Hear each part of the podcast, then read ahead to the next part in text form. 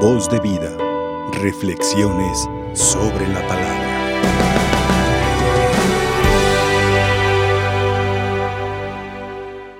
Queridos hermanos, paz y bien. Hoy en la reflexión de esta mañana quisiera tocar algunos puntos esenciales de nuestra fe cristiana, católica, a propósito de este santo que hoy celebramos, que recordamos y que sin duda pues lo recordamos con gran cariño porque crecimos con él, con su figura, con sus mensajes, con esa pasión y ese amor con que predicaba a la iglesia, su santidad San Juan Pablo II. Quisiera tomar algunos puntos que hoy hemos escuchado en la palabra de Dios para que a partir de ahí podamos llevarnos la reflexión para nuestra vivencia ordinaria. Una de las cosas que San Pablo a los Efesios siempre va a tratar de enfatizar es esta que Cristo habite por la fe en sus corazones.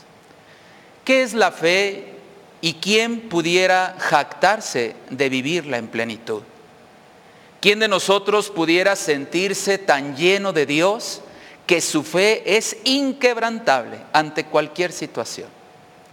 Humanamente es el deseo del corazón, pero también humanamente son nuestra propia limitación la que muchas veces nos hace tambalear en esta fe creyente en Jesucristo y en la bondad de saber que Él siempre nos acompaña a lo largo de toda nuestra vida. Cuando nosotros pedimos a Dios, aumentanos la fe, le estamos pidiendo al Señor varias cosas. Una, que mi vida esté custodiada por Él. Dos, que ante los problemas que puedan vislumbrarse en la vida ordinaria, jamás aparte mi mirada de su amor. Tres, confiar en que vendrán tiempos de bonanza y que esto difícil que pueda vivir es pasajero. Y cuatro, que al final de la prueba mi fe se verá robustecida, con mayor firmeza, con mayor claridad y también con mayor entrega.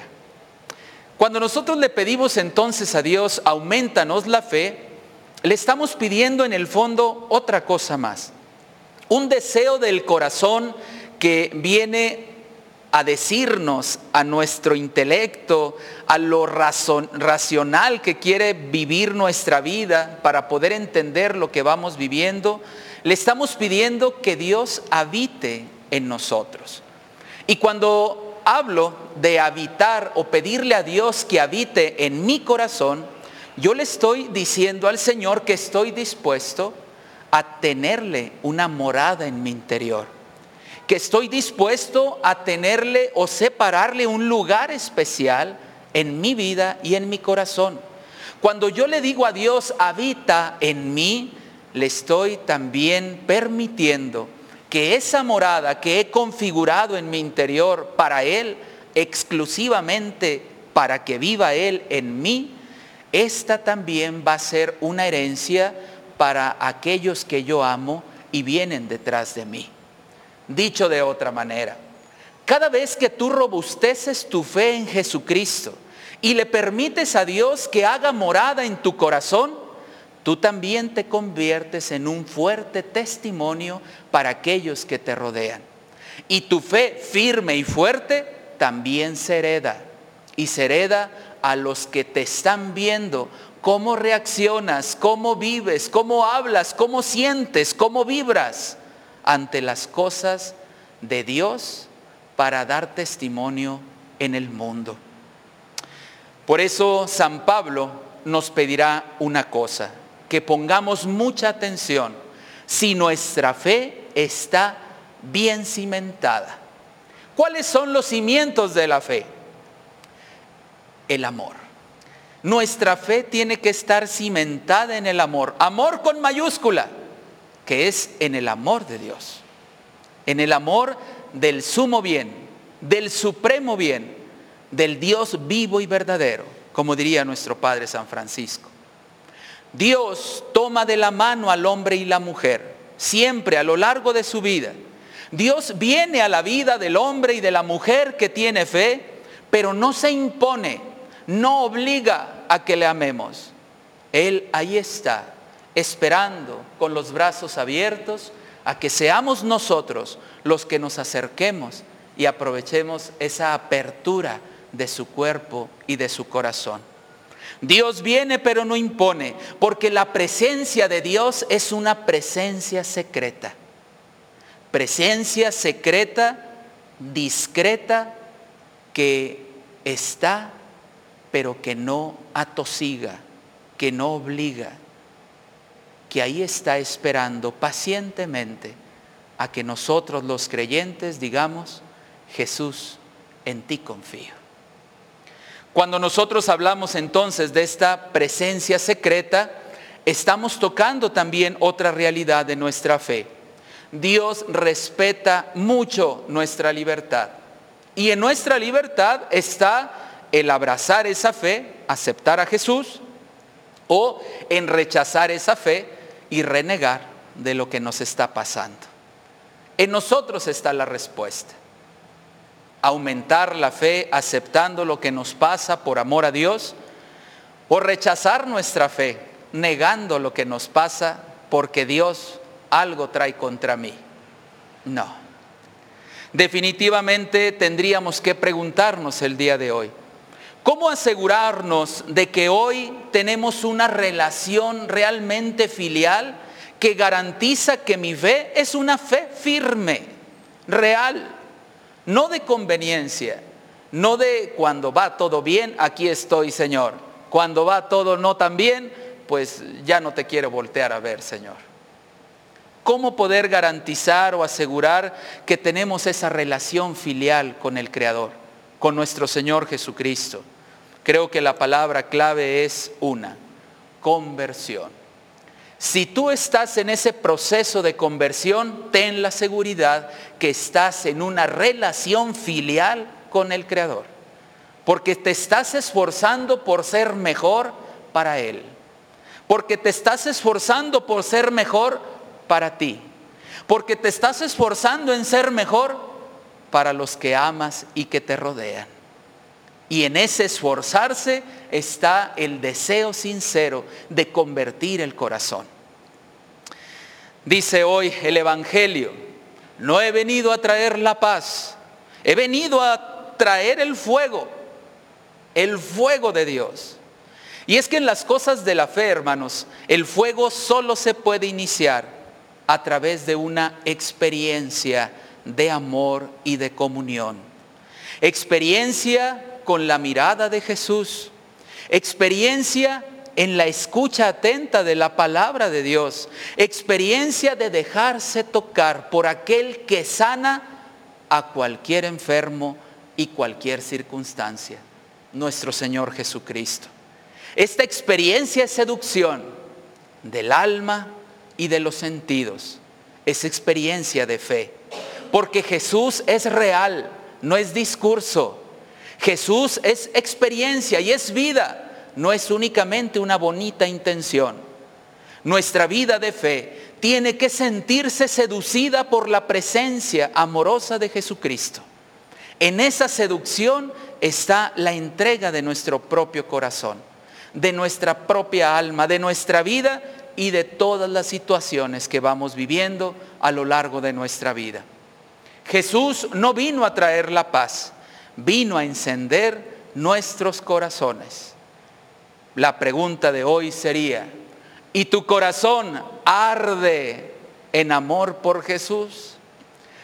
¿Y en tu vida se nota el fuego de la vida de Jesús en tus cosas? Solo los corazones encendidos podrán dar calor a este mundo que pareciera que muere de frío frío ante la indiferencia de las necesidades de los otros, frío por las pobrezas que pasamos muchos a lo largo de nuestra vida y a nosotros no nos incumbe en lo más mínimo. Frío porque a pesar de que estamos rodeados de dolor, no somos capaces de acercarnos para curar un poco ese dolor que el otro está sintiendo. Frío por la incertidumbre del momento y qué viene hacia adelante. Esta frialdad del mundo quiere opacar el fuego de Dios. Quiere opacar el corazón encendido de aquellos que tienen fe y que aman a Jesucristo por sobre todas las cosas. Porque a Dios debemos de amarlo con todo el corazón, con toda la mente, con todas las fuerzas y con todo el deseo de servirle al Señor en todo momento. Amar a Cristo y estar cimentados en su amor lleva o nos debe de llevar a servir a los hermanos. ¿Por qué? Porque el encuentro con Jesucristo es un encuentro plenamente humano. Él se encarnó y haciéndose hombre vivió nuestras circunstancias, todo menos el pecado. Así que si alguien sabe de dolor, es Jesucristo. Si alguien sabe de incertidumbre, es Jesucristo. Si alguien sabe de tristeza, es Jesucristo. Y si alguien también sabe cómo salir adelante en medio de la prueba, es Jesucristo. Señor, que no se haga mi voluntad, sino la tuya. Herencia de palabras de evangelio que tocan y enardecen el corazón humano que vive de la fe. Por eso este encuentro que es plenamente humano, tendríamos que resumirlo en esto. El fuego que Dios viene a traer al mundo es un fuego que nos debe lanzar a la entrega generosa. Es un fuego que nos debe lanzar a desgastarnos en servir a los demás. Es un fuego que nos debe lanzar al servicio sincero y concreto del que más lo necesita en pocas y sencillas palabras, el fuego que Dios quiere que arda en el corazón de quien tiene fe es aquel que me dice esto. Mira más allá de ti y de tus circunstancias. Piensa más allá de lo tuyo. Pide más allá de tus cosas. No gires tu vida alrededor de ti. Gírala en torno a ti para que veas todas las necesidades que están alrededor. Hermanos, fuego es también decir y abrazar una vocación. Fuego es decirle a papá, a mamá, el Señor me llama, el Señor quiere algo más de mí. Fuego es decirle al esposo y a la esposa, quiero entregarme más a las cosas de Dios y de su iglesia. Fuego es decirle también a quienes nos rodean, amen a Jesucristo, Entréguense a Él, conviértanse, porque en esa conversión está la palabra clara y concreta de aquel que está buscando con sinceridad amar a Dios sobre todas las cosas. Pidámosle al Señor en este día que nos conceda la gracia de seguir creciendo en la fe por amor a Él. Pidámosle al Señor que jamás deje ni permita que nuestra llama se apague que este fuego que se encendió un día por medio de mi bautismo y que he ido comprendiendo a lo largo de mi vida y que hoy estoy en un punto donde puedo y quiero dar más, que nada me detenga. Vayamos al encuentro del Señor lleno de muchas virtudes y de muchos actos de bondad que surgen de ese encuentro amoroso de Jesús, del corazón de Jesús y del corazón humano hagamos la prueba y démonos cuenta qué bueno es el Señor. Que así sea. Voz de vida. Reflexiones sobre la palabra.